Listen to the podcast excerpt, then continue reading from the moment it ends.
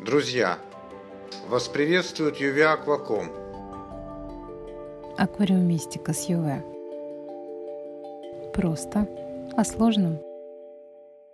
Как воду для подмен сделать мягче? Ир, а ты сейчас что в аквариум-то льешь? Водопровод или ремосмос? Водопровод, Юра, а что? А какая у тебя там жесткость? KH 0 единица, GH 1, 2, а что? Да нет уже ничего. Просто думал, что если у тебя вода жесткая, то рассказать тебе, как ее легко в домашних условиях умягчить. Но в принципе, зачем оно тебе? И так почти осмос из крана льется. Ой, надо, расскажи. У подруги достаточно жесткая вода, KH 8. Я ей расскажу. Не сильно сложно же? Нет, совсем не сложно. Достаточно иметь дома выворку или ведро нужного объема. В нем нужно закипятить воду и кипятить ее с полчасика. А потом дать 12 часов постоять или сутки. И слить две трети аккуратно шлангом. Ну, об этом все знают. Но я чуть по-другому делаю.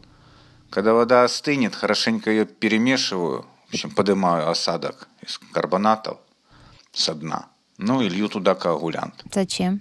А он очень хорошо собирает весь этот мелкодисперсный карбонат кальция и магния.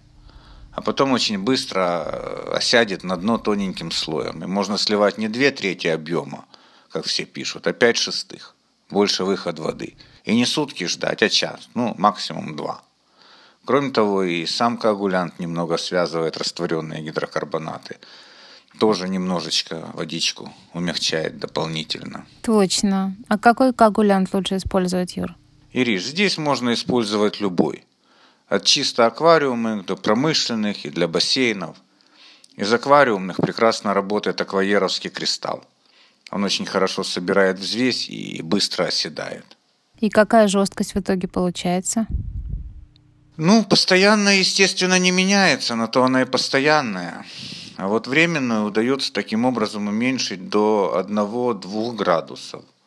Ну, при очень жесткой воде трех максимум. Спасибо. Завтра же расскажу подруге о твоем методе. Да не за что. Удачи ей.